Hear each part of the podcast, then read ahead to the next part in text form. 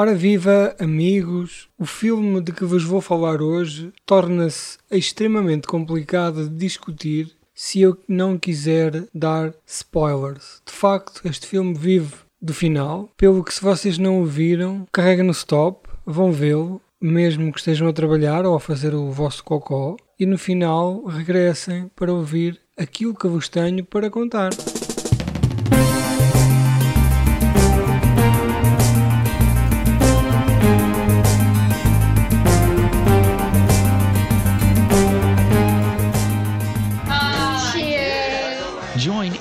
Privileged guests who are just dying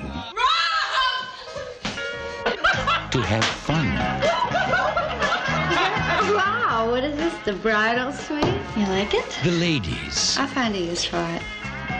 the gentlemen, we, we, we did on the first date. the young, Well, basically, I possess a, an essential lack of seriousness. Run, and the restless. Ah! You are such a jerk.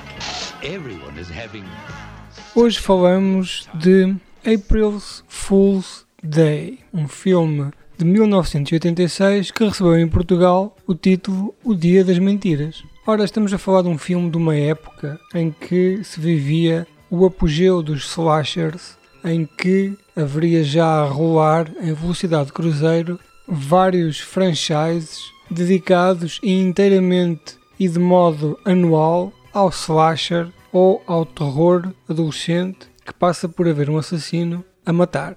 Aliado a isto, teria também já aparecido a moda, começada, como sabem, por John Carpenter em Halloween, dos filmes temáticos pelo dia em que são lançados.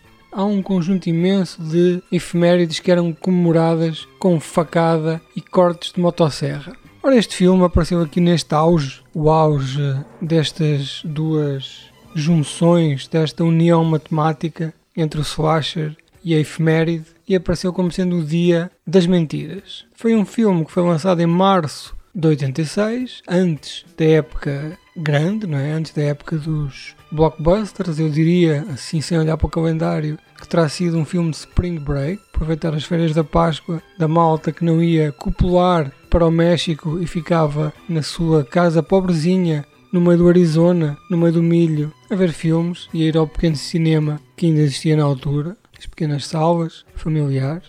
Ora, isto trata de quê? Hum, nove alunos universitários vão passar umas férias a uma casa de um amigo, uma casa remota, isolada, longe de tudo, e começam a morrer um a um, graças a um misterioso assassino do Dia das Mentiras. O dia 1 de Abril, portanto.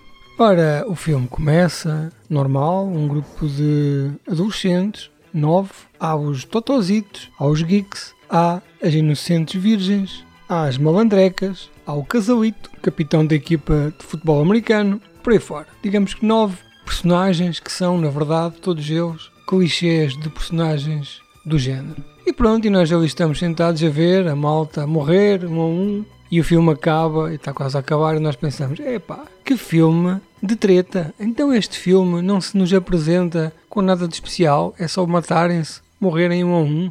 E então, quando chegamos ao fim do filme, percebemos que era tudo um truque. Não andava ninguém a matar, não havia nenhum assassino. Na verdade, este foi o primeiro filme de terror do género de subversão de expectativas. Um género que hoje em dia está extremamente enraizado no terror. De vez em quando aparece um filme em que há um conjunto de eventos e ao último minuto um twist revela que estamos a ver tudo ao contrário. As expectativas são subvertidas, como por exemplo Los Otros, The Others, é um exemplo típico deste género. Ao mesmo Scream, vai aqui beber muita inspiração. Mas de facto isto aconteceu pela primeira vez. Um filme que inicialmente parecia um slasher, um filme de terror, que no final se transforma abruptamente, de modo inesperado, numa análise psicológica, sociológica de um grupo de amigos disfuncional.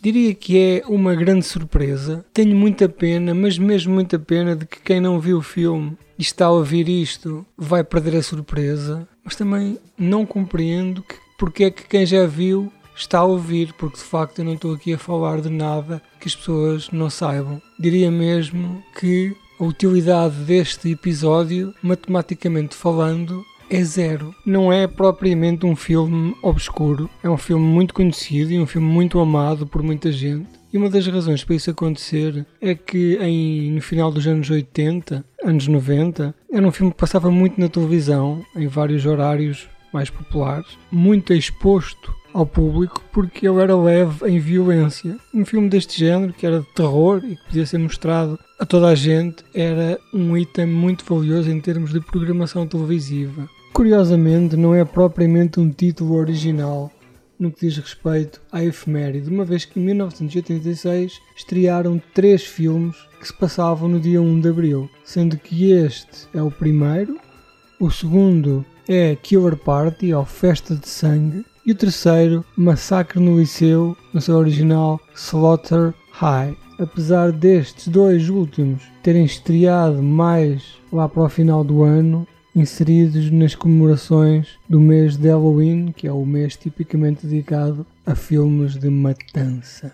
Nós já abordámos isto no início, mas deixo agora para o fim mais filmes de terror dedicados a efemérides. Temos o Halloween, já falado atrás.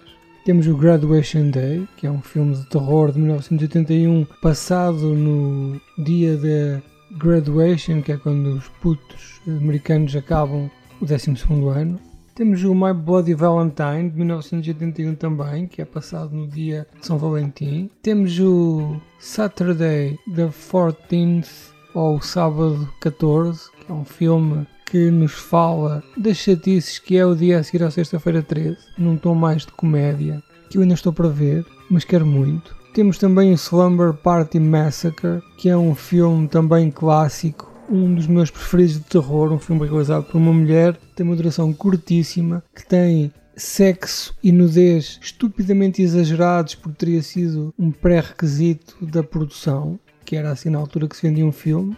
Temos o Sexta-feira 13, o clássico e eterno Sexta-feira 13, não porque a sua fama vá até ao final dos tempos, mas porque parece que estamos perante uma maldição em que há filmes de Sexta-feira 13 sempre a sair e não há nada que os faça parar. April Fool's Day. Get ready to party till you drop.